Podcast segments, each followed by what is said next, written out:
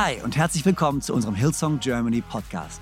Ich bin Freimund Haverkamp, Leadpastor der Hillsong Church in Deutschland, Zürich und Wien und es ist so genial, dass du eingeschaltet hast. Gott hat einen guten Plan für dich und dein Leben und will dir heute persönlich begegnen. Ich hoffe, dass diese Predigt dich ermutigt und inspiriert. Viel Spaß bei der Message. Wie geht's euch? Wollen wir ganz kurz stehen bleiben, beten und dann äh, steigen wir steil ein. Auch an allen Locations. Ich freue mich so sehr, dass ihr da seid, dass ihr die Zeit genommen habt, im Haus Gottes zu sein. Wenn du zu Hause bist, äh, auf YouTube das Ganze anschaust, ähm, bete mit. Wenn du im Auto bist, bete mit, schließ nur deine Augen nicht. Und ähm, lass uns gemeinsam vor Gott treten. Jesus, wir danken dir dafür, dass du uns hierher gestellt hast, dass du uns berufen hast, dass du uns erwählt hast, dass wir geliebt sind. Gott, mein Gebet ist, dass du uns veränderst, dass du unsere Herzen veränderst in den nächsten 70, 80 Minuten während dieser Predigt. Gott, wir beten, dass du tust, was nur du tun kannst. Dass du uns ermutigst, dass du unseren Blick auf Jesus richtest. Anfänger und Vollender unseres Glaubens. Und wir brauchen dich, jeder einzelne von uns, ob wir es wissen oder nicht. Und so, Jesus, laden wir dich ein, dass du sprichst zu jedem, der offen ist, jeder, der bereit ist, sich auf dich einzulassen. Gebrauchen Sie Jesus. Sprich zu uns. Wir lieben dich. Alle sagen gemeinsam. Amen. Amen. Amen. Nehmt Platz. Nehmt Platz, ihr Lieben. Hey, so schön hier zu sein. So schön in Konstanz zu sein. Ich bin Konstanzer. Tatsächlich. Ich bin geboren in Konstanz. Ähm, aufgewachsen im Landkreis Konstanz. Ich weiß nicht, ob man das sagen darf. Ist es da noch Konstanz oder nicht? Je nachdem, wo man herkommt. Äh, wahrscheinlich, wenn man außerhalb vom Landkreis Konstanz kommt, dann ist es noch Konstanz. Wenn man aus Konstanz kommt, ist nur Konstanz Konstanz. Ich weiß das. Ist okay, das ist ähnlich wie in Düsseldorf. Das ist nur Düsseldorf, Düsseldorf. Außer wenn du nicht aus Düsseldorf kommst, dann ist alles um Düsseldorf, Düsseldorf. Essen, Düsseldorf, Dortmund, Düsseldorf, alles Düsseldorf. Ähm, so, anyways, deswegen für mich wie ein Heimspiel. Äh, meine Frau und ich, wir haben uns hier in dieser Kirche kennengelernt. Yes, vor, vor 2008, ich bin schlecht im Kopfrechnen, 2008 haben wir uns kennengelernt, ungefähr eine Woche nachdem ich aus Sydney, Australien zurückgekommen bin. Ähm, und ja, seitdem, seitdem, äh, also nicht ganz seitdem, aber fast ganz seitdem, äh, gehen wir gemeinsam durchs Leben, sind nach Düsseldorf gezogen, 2013, ähm, und durften dort helfen, den Campus mit aufzubauen. Ähm, was eine richtig, richtig geile Journey war, was eine unglaublich intensive Journey war. Ähm, und deswegen auch an dieser Stelle ganz kurz, bevor wir einsteigen. Ähm, Pastor Freim und Jenna, vielen, vielen Dank, dass ich hier sein darf. Ich weiß nicht, wo, wo ihr seid, wahrscheinlich äh, da irgendwo, wo das rote Licht brennt. Ähm, es ist Wahnsinn, was für eine Plattform ihr gebaut habt, wie viel Leben ihr verändert habt durch diese Kirche oder wir mit euch gemeinsam verändern durften durch diese Kirche. Es ist großartig. Ähm, so, es ist keine leichte Verantwortung, aber es ist eine großartige Verantwortung, heute Morgen das Wort Gottes bringen zu dürfen. Vielen Dank dafür. Äh, vielen Dank jeder Einzelne von euch, der heute Morgen aufgestanden ist. Gestern war ein Konstanz Seenachtsfest. Das weltberühmte Seenachtsfest. Vergiss das Sydney Feuerwerk an Neujahr. Okay, Konstanz ist der Ort, wo du sein musst am Seenachtsfest. Ähm, ich habe zuerst gedacht, äh, Knuppi zündet hier das Feuerwerk an, wenn ich in die Stadt reinfahre. Äh, aber darf ich dich so nennen? Nee, ne? Elias, Pastor, Pastor Elias. Äh, was? Bischof, Entschuldigung. Hey, lauter Downgrades. Kaum bin ich hier auf der Bühne, gibt es lauter Downgrades. Tut mir leid. Ähm, anyways, hey, lass uns das Wort Gottes reinsteigen. Äh, ich habe ziemlich viel Content, ziemlich viel Stoff vorbereitet. Ich hoffe, wir kommen gut durch. Ähm, aber ich möchte euch ein bisschen mit reinnehmen in äh, das, was die letzten Tage, Wochen, Monate bei uns äh, passiert ist. Und ich kann mich noch erinnern, es war vor gar nicht allzu langer Zeit. Da war ich im Gespräch mit, ähm, mit dem Boss der Firma, für die ich arbeite, also mein Boss, ähm, und die mich engagiert hat. Und äh, wir haben uns unterhalten. Es war kein schönes Gespräch. Um ehrlich zu sein, es war ein ziemlich hartes Gespräch, es war ein schmerzhaftes Gespräch, es war ein Gespräch, wo wir Entscheidungen treffen mussten, die ähm, extrem unschön waren, die emotional uns getroffen haben. Und wir haben uns unterhalten, aber er ist nicht nur einfach mein Boss, sondern er ist ein sehr, sehr guter Freund von mir, er ist ein guter Freund von Silke, er ist ein Nachfolger von Jesus. Und, ähm, und obwohl das Gespräch hart war, ähm, und wo es schmerzhaft war, war es trotzdem gut, in diesem Gespräch so eine, so eine Connection zu haben. Mein, mein, während, während dieses Gesprächs ist mein Blick so durch das Office, in dem ich gesessen bin, gewandert. Und ähm, an einer Wand, direkt auf die ich schaue, hängt ein Bild. Und das ist das Bild von Rembrandt, ähm, was irgendwann im 17., 16., 17. Jahrhundert gemalt worden ist. Ähm, und ich möchte es euch kurz zeigen. Das ist das Bild von den Aposteln mit Jesus im Sturm. Und auf dieses Bild habe ich geschaut. Und ich finde, dieses Bild ist extrem spannend, weil es zeigt, wie Jesus in diesem Sturm ist mit seinen Aposteln. Aber jeder von euch, der ein aufmerksamer Beobachter ist, hat sofort gemerkt, in dem Boot sitzen nicht 13 Leute, sondern in dem Boot sitzen 14 Leute. Jetzt zählt jeder nach. Glaubt mir einfach. Ich habe nochmal nachgezählt. Ähm, und interessant ist, dass jeder von diesen Jungs in dieser gleichen Situation ist. Jeder ist im Sturm, aber jeder verhält sich anders. Jeder macht was anderes. Alle werden gerüttelt, alle werden geschüttelt, alle denken, okay, was um alles in der Welt passiert hier gerade? Aber trotzdem macht jeder was anderes. Der eine verfällt in Aktionismus. Können wir das Bild noch kurz oben haben? Ähm, weil ich möchte kurz darüber sprechen. Der eine verfällt in Aktionismus und er greift das Ruder. Und, und, und der nächste ähm, steht da und rennt zu Jesus und geht auf die Knie und er fleht ihn an, Gott, mach, äh, nicht Gott, die waren sich noch nicht so sicher zu dem Zeitpunkt, Jesus, mach irgendwas. Und, und wieder der Kollege ganz unten im Bild, ich weiß nicht, ob ihr ihn seht, der übergibt sich. War wahrscheinlich Johannes, hat immer so ein bisschen einen zarten Magen gehabt, der arme Kerl. Und dann siehst du eine einzige Person, die dich direkt anguckt. Das ist die 14. Person, weil du fragst dich, wer ist diese 14. Person? Die 14. Person ist Rembrandt selber. Und ich fand es spannend. Er hat sich in dieses Bild reingemalt und hat gesagt, ich bin in diesem Boot. Wir sind in diesem Boot und er ist der Einzige, der dich anschaut. Und er nimmt dich rein in die Situation. Und er fragt dich, was würdest du machen, wenn du in diesem Sturm bist? Was würdest du machen, wenn dein Boot kurz davor ist zu kentern? Wozu tendierst du? Aktionismus? Zu Jesus rennen? Dich übergeben? Und bei mir ist manchmal so, alles gleichzeitig. Und während ich dieses Bild angeschaut habe in der Konversation, habe ich zu ihm gesagt, weißt du, ich glaube, unser Glaube ist nicht einfach nur ein Schönwetterglaube. Ich glaube, der Glaube, den wir haben, den Gott uns geben möchte, ist nicht nur ein Glaube, damit wir ein tolles Leben haben, damit wir reich gesegnet sind, unsere Konten überquillen, dass wir Wunder nach Wunder nach Wunder nach Wunder erleben, sondern ich glaube, dass, dass der Glaube, den Gott dir und mir geben will, ein Glaube ist, der gerade dann hält, wenn es rough wird, wenn der Sturm zuschlägt, wenn es ungemütlich wird da draußen. Und dann haben wir darüber gesprochen und gesagt, ja, hey, Gott ist gut und lass uns noch zusammen beten und wir haben zusammen gebetet und jeder von euch, der weiß, wie die Geschichte ausgeht, weiß, dass Jesus danach aufgestanden ist und im Sturm geboten hat, sei still und es wird still. Und ich habe gedacht, oh, ist das gut, Gott ist so gut. Und wenn du denkst, ich predige jetzt über die Stelle falsch, weil es kam, eine zwei, es kam mir ein Gedanke in meinen Kopf. Und der Gedanke war, was wäre, wenn Jesus nicht aufgestanden wäre?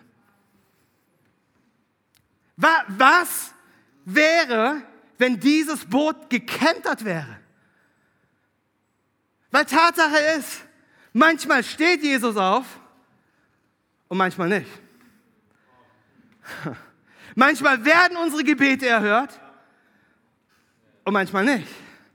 Manchmal werden wir geheilt und manchmal nicht. Manchmal kommt die Versorgung übernatürlich durch eine Gehaltserhöhung oder durch einen großzügigen Freund oder ich weiß nicht, durch irgendwelche netten Leute, die die, die, die Umschläge in, in Briefkästen schmeißen, wo Tausender drin sind. Gibt es Tausender? Nee, gibt es gar nicht. Ne? ich gebe euch gleich meine Adresse, falls ihr Bock habt. Da, äh, äh, was, manchmal passiert all das und manchmal nicht. Manchmal wird die See beruhigt und manchmal kentern wir. Und was passiert dann? Was passiert, wenn wir kentern? Was sagt unser Glaube dann? Wie stark sind wir dann verwurzelt? Was? Danke. Bricht unser Glaube mit ein? Oder haben wir diesen Glauben, der erst dann seine ganze Kraft entfaltet, wenn es wirklich stürmisch wird? So, wir sind mittendrin in der Message. Wenn du einen Titel brauchst für die Message, stürmische Zeiten. Und es tut mir leid, die Message ist nicht für jeden heute Morgen, okay? Wenn du dein Leben im Griff hast, wenn du keine Probleme in deinem Leben hast, keine Herausforderungen kennst, wenn bei dir alles glatt läuft und du niemals mit irgendwas zu kämpfen hast, tut mir leid, dann bleib einfach noch 20 Minuten hier, mach Notizen und gib es irgendjemandem, dem es helfen könnte.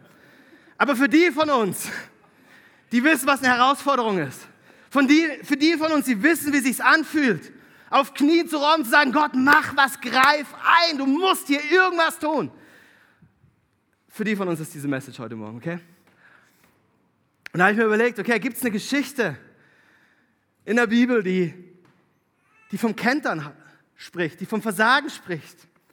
Und ich habe gemerkt, da gibt es eine Geschichte. Und ich dachte, ich bringe eine tau, taufrische Message, bis André ungefähr drei Minuten vor dem Gottesdienst zu mir kam und sagte, ich habe deine Slides gesehen, Jan Kohler hat die gepredigt. So, Jan, wir sind hier Tag-Team, okay? Wir sind hier Tag Team. Vielleicht, vielleicht will Gott einfach nochmal deine Predigt hier bestätigen. I don't know. Wenn du sie zum ersten Mal hörst, gut. Ansonsten denke ich, aber danke für die, für die aufbauenden Worte, Andrea, an dieser Stelle.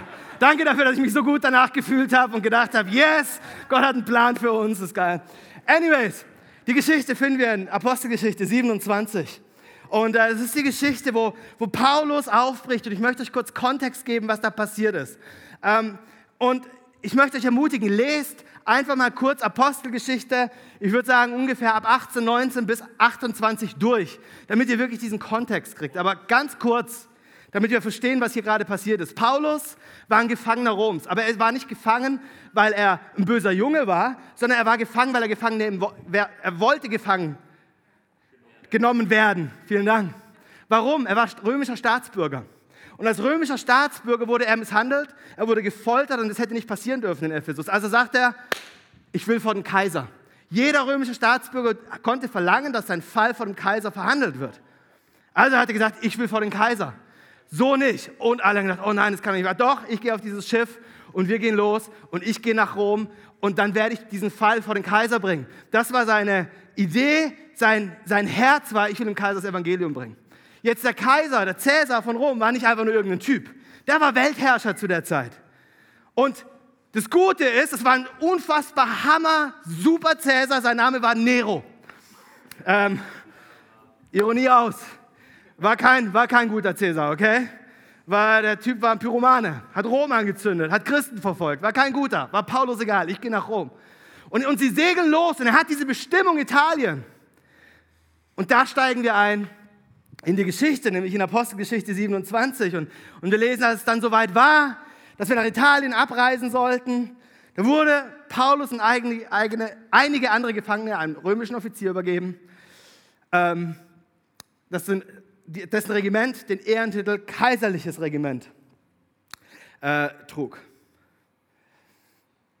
So, die Reise hat aber nicht besonders gut angefangen, okay?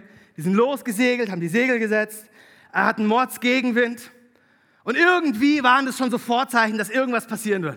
Irgendwie war so, hey, wir, wir hätten schon viel, viel mehr Fahrt aufnehmen müssen, wir hätten schon viel weiter sein müssen. Kennst du das in deinem Leben? Du hast irgendeine, irgendeine Idee, irgendeinen Gedanken und denkst, ja, wir gehen los, aber jetzt schaust du dich um und du vergleichst und denkst, hey, irgendwie, müsste viel weiter sein. Ich müsste doch schon lange verheiratet sein. Ich müsste doch schon lange ein eigenes Business haben. Ich müsste doch schon längst hier sein. Ich müsste doch schon längst da sein. Aber irgendwie war die ganze Zeit Gegenwind. Und das hat dazu geführt, dass sie nicht rechtzeitig in der Ägäis Fahrt aufnehmen konnten und viel zu spät im Jahr erst äh, auf Kreta angelandet sind. Das Problem ist, Herbst ist ungemütlich, was Winde angeht. Herbst, Wintersaison auf dem Mittelmeer ist nicht einfach, hey, ich, ich schlürfe zwei, drei Kaipis irgendwie am Pool, sondern Herbst, Winter, Mittelmeer, da peitscht es. Da ist es kalt, da ist es ungemütlich, es ist gefährlich. Du gehst dort nicht auf See vor 2000 Jahren. Ähm, aber sie brechen trotzdem auf und dann lesen wir weiter mit ab Vers 12. Sie kommen dann nach Kreta, aber warte, ich zeige euch kurz diese Folie, wo Kreta ist. Ähm, das Ding hier geht schon wieder aus, Elias, hilf mir mal kurz. Äh, wir brauchen kurz Kreta hier, damit wir ein bisschen eine Idee haben, okay? Hier ist Kreta. Wir sehen oben rechts das Festland von, hier ist, Ich messe hier die ganze Zeit Distanzen übrigens. Falls ihr euch fragt, was ist das für ein Laserpointer? Die Leinwand ist genau 5,4 Meter weg von mir. Ähm, ist geil. Ähm, nur falls die Information irgendwie wichtig ist für den einen oder anderen. So, wir haben hier Kreta, okay? Äh, rechts oben griechisches Festland. Äh, Entschuldigung, links oben griechisches Festland, rechts oben ist äh, die Türkei, türkische Ägäis, links unten der Norden von Afrika, äh, in der Mitte ist Kreta. Und sie landen an in Kalolimenes, das ist genau dieser Hafen hier. Und dann lesen wir, dass dieser Hafen aber relativ äh, schlecht zum Überwintern geeignet war. Und deswegen haben sie gesagt, hey Leute, wir müssen einmal um die Insel rumsegeln und äh, müssen nach Phoenix. So, nächste Folie bitte. Nach Phoenix ist ähm, im Norden Oh, da fehlt der, der, der Roadmap. Da ist sie, danke. Äh, Phoenix hier ist im, im Nordwest, äh, Nord links Westen äh, von, äh, von Kreta und äh, geht genau 23 Stunden und 9 Minuten zu Fuß, falls du dich fragst, 100 Kilometer circa. Und sie haben gesagt, alles klar, lass uns hier südlich drumherum segeln und hier in diesem Hafen sind wir im Winter vor den Winden geschützt und äh, wir, wir können wir können dort überwintern, dort ist alles sicher, dort ist alles safe. Also setzen sie Segel und Paulus sagt noch, nee Leute, nicht gut, lass uns hier bleiben. Hauptmann hört nicht auf ihn. Ich meine, was, was will ich von einem Theologen schon lernen? Äh, ich frage lieber den Spezialisten. Also fragt er den Kapitän des Schiffs, der sagt, nein, läuft, alles klar. Sie setzen Segel, es geht los. Ähm, ab Vers 13 und, und, dann kommt dieser leichte Südwind und ähm, alle sagen, ja, ist geil. Aber es dauert nicht lange da bricht von den Bergen der Insel ein orkanartiger Sturm um uns herein. Das Schiff wurde mitgerissen. Und alle Versuche, es zu drehen und gegen den Wind zu segeln, waren vergeblich. Wir mussten das Schiff dem Sturm preisgeben und uns treiben lassen. Und während am Anfang alles noch gut aussieht, während am Anfang noch alle Zeichen auf Erfolg gesetzt sind, passiert was Unvorbereitetes. Und keiner kann was dafür. Nicht er ist schuld und nicht der ist schuld, sondern Leben passiert. Und Leben passiert bei uns. Und auf einmal passieren Dinge in unserem Leben, die, die schütteln uns so sehr. Und es ist interessant, weil am Anfang fangen wir noch an zu kämpfen. Und das Schiff wurde mitgerissen. Alle Versuche, es zu drehen. Kennst du das? Alle Versuche, Umstände zu drehen. Missraten. Alle Umstände, deine Ehe zu drehen. Gott, steh auf, mach was. Totenstille. Gott, du musst irgendwas tun.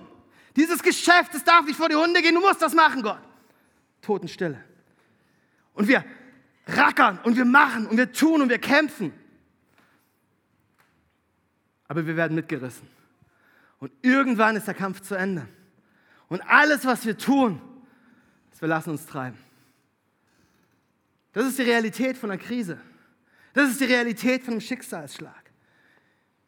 Hast du schon mal versucht, gegen die Strömung zu schwimmen? Hast du schon mal versucht, gegen den Wind anzukämpfen? Er ringt dich nach unten, er zieht dich in die Tiefe, du hast keine Chance. Ich bin guter Schwimmer. Viel Spaß!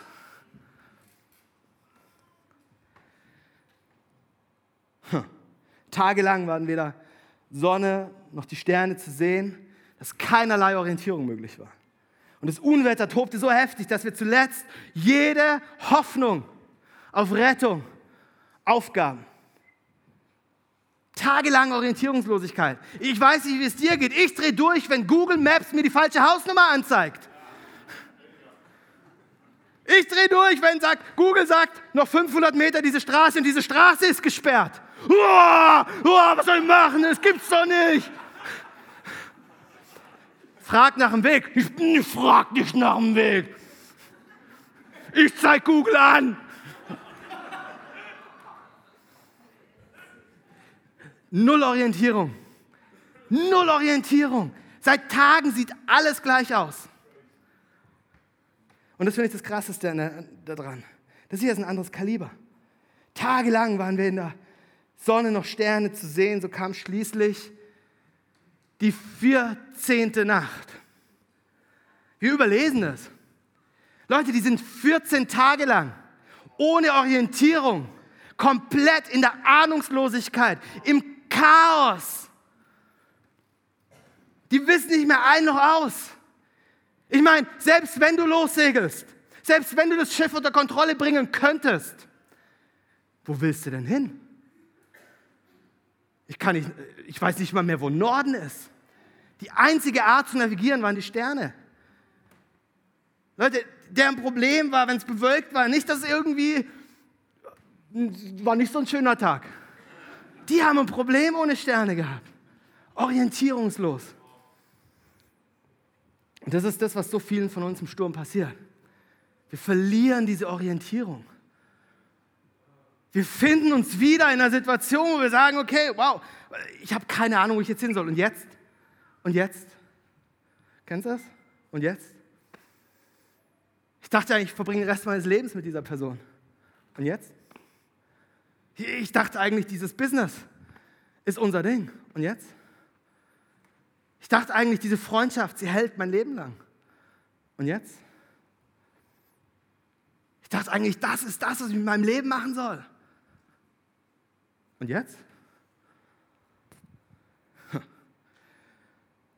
Und das ist der Moment, wo sich Resignation breit macht.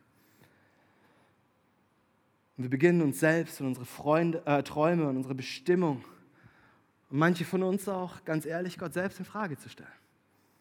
Und ich kann es verstehen. Ich kann es verstehen. Und es ist interessant, hier schreibt, wenn, wenn du genau darauf drauf achtest, hier ist erste Person äh, äh, Plural, wir. Hier schreibt jemand über Paulus, aber nicht, er sagt, um Paulus ging und sie ging, sondern wir, da war jemand mit dabei. Wer war dieser jemand? Das war Lukas. Das war Lukas, der die Apostelgeschichte geschrieben hat. Der war dabei und er hat das Ganze aufgeschrieben. Und er sagt, wir gaben die Hoffnung. Lukas, der das Evangelium geschrieben hat, war an dem Punkt, wo die Hoffnung aufgegeben hat. Die Hoffnung auf Rettung.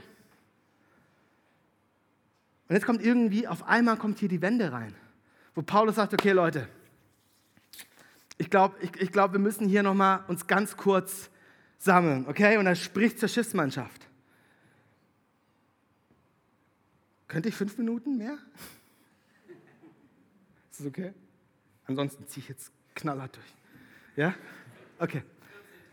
14 Tage mehr. Alles klar, let's go. Ruf deinen Chef an. Ich hoffe, ihr seid nicht 14 Tage orientierungslos hier. Ähm, so, und da ist diese 14. Nacht, und dann lesen wir weiter, noch bevor es hell wurde, hat sich Paulus an alle gewandt und gesagt, okay Leute, wir müssen hier, wir müssen hier äh, einen Break reinsetzen. Es ist der 14. Tag, den ihr in Anspannung und Ungewissheit zubringt. Und während der ganzen Zeit, ihr habt keine richtige Mahlzeit zu euch genommen, und deswegen fordere ich euch auf, esst endlich was. Und er, er, drängt sie dazu, was zu essen, aber dann passiert was Eigenartiges. Da steht nicht einfach nur, ja, okay, da haben sie gegessen, sondern hier ist, was Paulus macht in Vers 35. Mit diesen Worten nahm er das Brot, dankte Gott dafür und er brach es. Schon mal gehört? Und er nahm das Brot und er dankte Gott dafür und er verteilte das. Was Paulus in dieser Situation gemacht hat? Der hat Abendmahl gefeiert. Der hat Abendmahl, der hat, was, was Paulus gemacht hat, was kein, nicht mal Lukas geschafft hat, hat Paulus gemacht. Der hat den Blick auf Jesus gerichtet, hat Jesus in diese Situation geholt. Er hat gesagt, okay, ich, ich weiß nicht genau, was, was hier los ist, aber eins weiß ich, Jesus rettet nicht, weil er Retter heißt, sondern er rettet, weil er der Retter ist. Ich bin mir nicht so ganz sicher, was in deiner Situation los ist, aber lass mich dich ermutigen. Wenn du Jesus in deine Situation holst, dann werden die Dinge sich verändern, noch bevor es hell wird.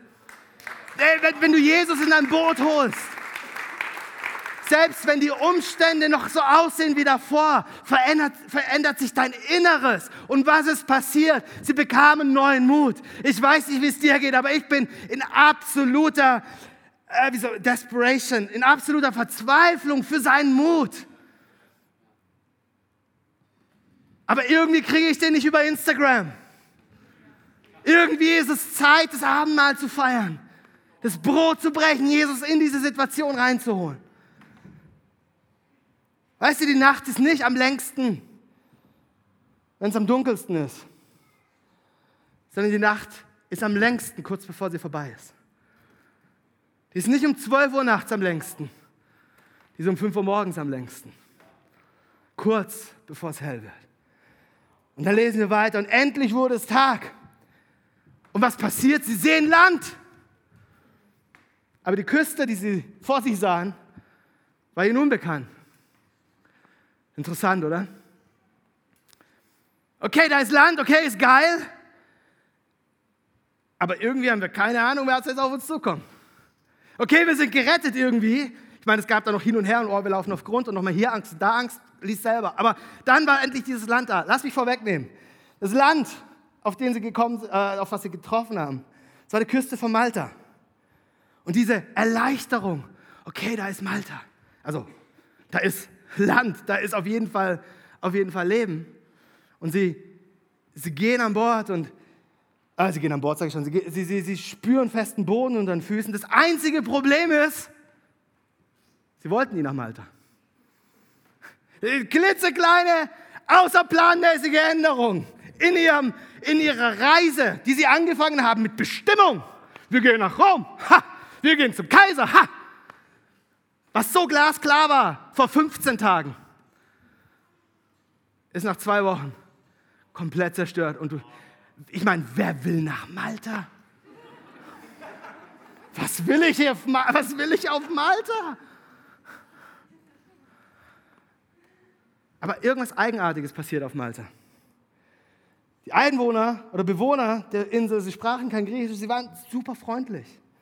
Sie machten im freien Feuer und luden uns alle ein, uns daran zu wärmen. Denn es hatte angefangen zu regnen und es war kalt. Und jetzt kamen auch die anderen Inselbewohner, die an einer Krankheit litten. Und also die haben angefangen, die Leute dort zu heilen. Die Folge war, dass wir mit Geschenken überschüttet wurden. Und als wir Malta wieder verließen, gab man uns alles mit, was wir für die Weiterreise brauchen. Sie landen auf Malta. Sie wollten nicht nach Malta, aber irgendwas passiert auf Malta. Irgendwie ist Malta strategisch. Niemals für sie gewesen. Aber vielleicht für den Prozess, in dem sie sich befunden haben. Weil Malta ist ein Ort der Wärme. Malta ist ein Ort der Heilung. Malta ist ein Ort der Sicherheit. Malta ist ein Ort der Wunder. Malta ist ein Ort der Versorgung. Und Malta ist ein Ort, den du niemals erreicht hättest, wenn Gott selbst dich nicht dorthin geführt hätte. Du denkst, warum alles in der Welt bin ich, wo ich bin? Glaub mir, das ist kein Zufall. Vielleicht bist du auf Seenot. Vielleicht bist du gerade in einem Augenblick in, in, in, deinem Leben, wo du keine Orientierung mehr hast. Wo, wo Dinge zerbrochen sind, deine Träume zerbrochen sind. Wo Druck von allen Seiten auf dich einpressert. Und du keine Ahnung hast, ob du es durchschaffst oder nicht. Lass mich dich ermutigen. Dein Malta wird kommen. Dein Malta wird kommen. Dein Malta wird kommen. Lass mich dir kurz zeigen, wo Malta ist. Malta.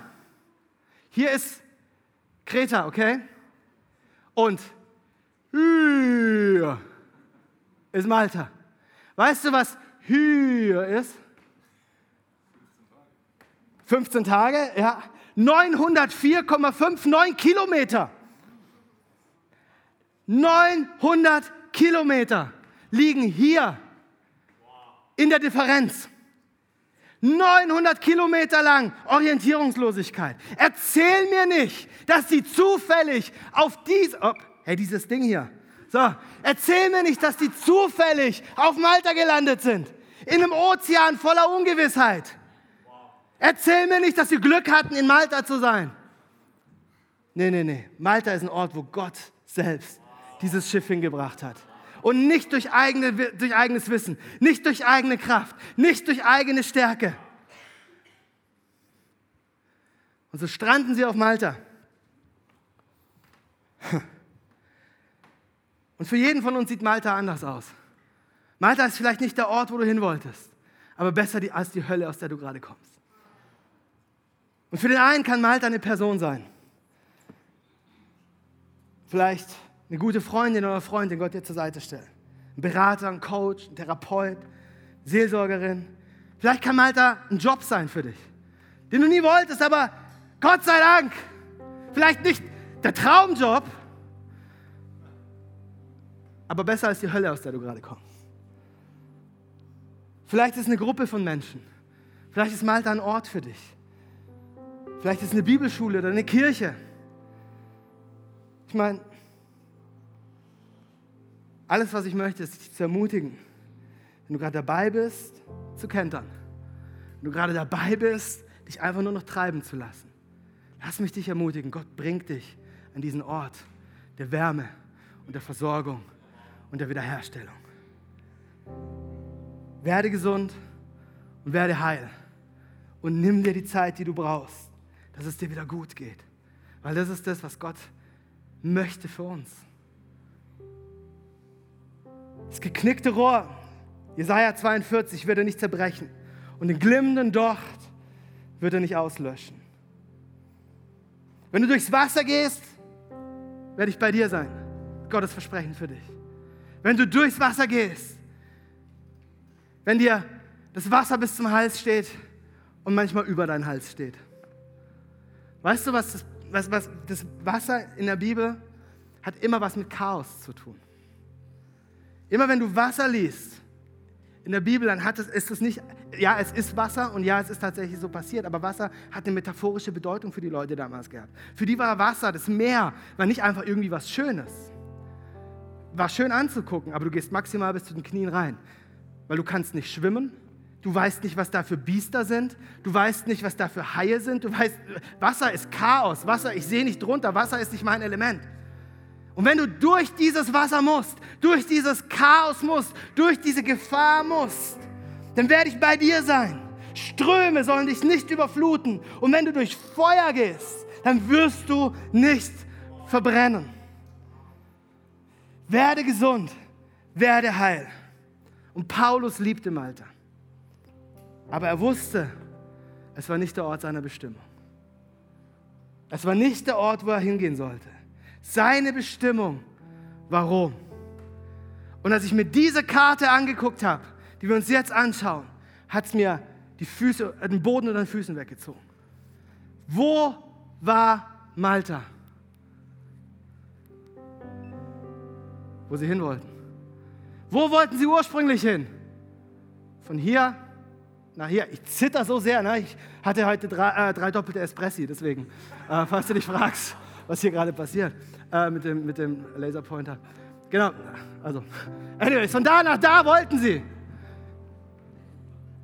Und ohne dass sie irgendwas dafür konnten, bringt Gott sie nicht einfach nur dahin, sondern durch den Sturm bringt er sie näher an ihre Bestimmung, als sie jemals es für möglich gehalten hätten. Ich weiß nicht, ob du es hörst, die haben hier 900 Kilometer im Winter zurückgelegt, haben Leute gesegnet, wurden gesegnet von Leuten, haben Leute geheilt, haben Gottes Wunder erlebt, hatten keine Ahnung, wo sie sind. Aber alles, was Gott getan hat, ist, er hat sie näher an ihre Bestimmung gebracht, als sie das von alleine jemals geschafft hätten. Ihr Blick war 100 Kilometer, Gottes Blick war 904 Kilometer und 59 Meter.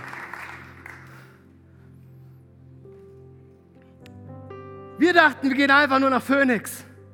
Und dann passiert dieser Sturm. Und er macht aus unserer Perspektive keinen Sinn. Aber lass mich dich ermutigen. Gott bringt dich so viel näher an deine Bestimmung durch Stürme als durch Sonne. Du glaubst, du bist in stürmischen Zeiten? Mag sein. Wer ist das nicht? Aber ich bin überzeugt davon, dass Gott uns durch die Stürme so viel näher an den Ort bringt, wo er uns haben wollte, als das, was wir selber gemacht hätten. Für alle, die auf Malta gerade sind, mach's dir nicht bequem. Für alle, die sagen, ist doch eigentlich ganz schön hier. Für alle, die sagen, ich wollte hier zwar nie hin, aber besser als auf dem Schiff. Danke Gott, bisschen warm, bisschen schön, bisschen Geschenk. Mein Malta kann man aushalten. Mach's dir nicht zu bequem auf Malta. Gott hat eine Bestimmung für dein Leben. Und du bist ihr näher gekommen, als du es jemals für möglich geha gehalten hättest. Du siehst es nur nicht. Ha. Ich bin überzeugt, schreibt Paulus, dieser Paulus, der hier gerade dieses, dieses Schiffbruch erlebt hat. Ich bin überzeugt, dass der, der etwas so Gutes in eurem Leben begonnen hat, ich bin überzeugt, dass der, der etwas so Gutes in eurem Leben angefangen hat, dieses Werk weiterführen und bis zu jenem großen Tag zum Abschluss bringen wird, an dem Jesus Christus wiederkommt. Das, was Gott in dir begonnen hat, führt Gott auch zu Ende. Und ich weiß nicht genau, wie das aussieht. Aber alles, was ich weiß, ist, unsere Geschichte endet nicht im Hier und Jetzt. Unsere Geschichte wird dann zum Abschluss gebracht, wenn Jesus wiederkommt, wenn er die Toten auferweckt. Das ist unsere feste Überzeugung. Wenn das nicht unsere Hoffnung ist, dann sollten wir einpacken, ein paar Millionchen für dieses Gebäude haben, eine Party schmeißen, wie Konstanz sie noch nie gesehen hat und aufhören zu glauben. Aber wenn wir diese Hoffnung haben, dass der Tag kommen wird, dann macht alles Sinn. Dann macht jeder Sturm Sinn. Dann macht jede Herausforderung Sinn. Dann ist es wert, jeden Schmerz zu ertragen. Der Herr wird alles für mich zu einem guten Ende bringen. Psalm 138. Weißt du, viele von uns, wir denken, das größte Wunder, das größte Wunder ist es, wenn Gott den Sturm beruhigt. Und ja, ziemlich cool. Nicht falsch verstehen. Ich will diese Geschichte aus Matthäus 28, äh, 28, aus Matthäus auf jeden Fall, ich will die nicht in irgendeiner Art und Weise kleinreden. Ich will nicht sagen, oh ja gut, ähm, da hat Jesus hat den Sturm gestillt, war schon schön. Aber eigentlich, nee, nee, Jesus stillt Stürme, okay? Jesus greift ein. Jesus tut Wunder heute noch, Wunder nach Wunder, bin ich überzeugt von. Und es ist ein riesengroßes Wunder und, und wir, wir können dafür beten, wir sollen dafür beten. Aber viele von uns denken, das ist das einzige Wunder, was Gott tut. Und wenn er das nicht tut, dann tut er keine Wunder. Aber ich würde argumentieren, dass es mindestens genauso großes Wunder ist. Nicht, wenn Gott den Sturm außen stillt, sondern wenn Gott den Sturm innen stillt. Wenn Gott nicht einfach nur das tut, da draußen, sondern hier drin. Und deswegen lass mich dich ermutigen. Ich will nicht zu dir sagen, vertrau dem Prozess. Aber ich will zu dir sagen, vertrau dem Gott des Prozesses. Er, der das gute Werk in dir begonnen hat, wird es zum Abschluss bringen, bis zu dem Tag, an dem Jesus wiederkommt. Amen. Ich würde gerne beten für jeden Einzelnen von uns, der in so einer Situation ist, der so eine Situation kennt. Dass Gott tut, was er nur tun kann. Und wenn ich gebetet habe, wird an jeder einzelnen Location euer MC nach vorne kommen. Und falls du diesen Jesus noch nicht kennst, von dem ich gerade gesprochen habe, dieser Gott, der in deinem Boot sitzt, ob du ihn siehst oder nicht, der nur darauf wartet, dir Frieden zu geben, der den Sturm in dir und außen herum stillen kann und wird und möchte. Wenn du den noch nicht kennst, dann hast du die Chance zu sagen, okay, ich würde es gerne mal irgendwie den nächsten Schritt gehen und ich möchte den gerne kennenlernen. Und der erste Schritt dazu ist zu beten. Und da möchten wir dir helfen, das wird gleich jeder MC mit dir tun. Aber in dem Augenblick, wo wir jetzt sind, würde ich es lieben, wenn wir zusammen beten und vielleicht können wir aufstehen hier in Konstanz, vielleicht können wir aufstehen an jeder anderen Location in München und Köln und äh, Zürich und Wien und wo wir auch überall sind. Ich hoffe, dass, ähm, dass Gott zu euch gesprochen hat, euch ermutigt hat.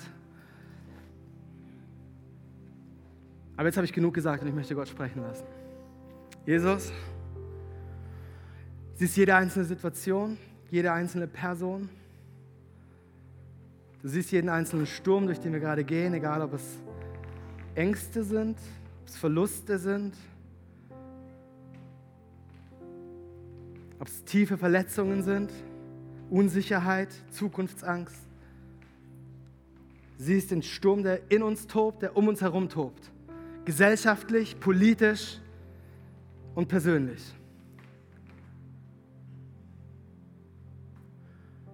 Jesus, und alles, was wir tun möchten heute Morgen, ist zu sagen, komm in diesen Sturm, komm in unseren Sturm. Wir wollen das Brot brechen und unsere Augen auf dich fixieren. Wir wollen dir vertrauen, auch wenn wir nicht verstehen, warum. Glauben wir dran, dass du uns an einen Ort bringst, der so viel näher an dem ist, wo wir hin sollen, als wir es eigentlich jemals geplant hätten. Jesus, ich bete, dass du sprichst, dass du deine Ermutigung fließen lässt. Und jedem Einzelnen von uns neue Kraft schenkst, dass jedem Einzelnen neue Kraft schenkst, dass du jeden Einzelnen unser hilfst, durch die Stürme zu navigieren. Und selbst wenn wir uns nur treiben lassen können, wollen wir uns treiben lassen, weil wir wissen, dass du der Gott bist, der vollenden wird, was er begonnen hat. Du hingst am Kreuz und hast gerufen, es ist vollbracht. Du hast beendet, was du begonnen hast. Und in deinem Beenden hast du was Neues begonnen. Und dieses Werk hast du in uns begonnen. Und auch dieses Werk wird nicht aufhören. Wir freuen uns auf dich, Jesus. Wir lieben dich. Wir preisen deinen Namen. Amen. Amen. So genial, dass du dabei warst. Ich hoffe, du gehst gestärkt und voller Glauben in deine Woche. Wenn dir dieser Podcast gefällt, dann abonniere doch diesen Kanal, um keine Message zu verpassen. Und schau auch mal auf unserer Webseite hillsong.de vorbei. Dort findest du alle Infos zu unseren Gottesdiensten und so viel mehr. Natürlich findest du uns auch auf YouTube und Instagram. Hey, hab eine gute Woche, Gottes Segen, bis bald.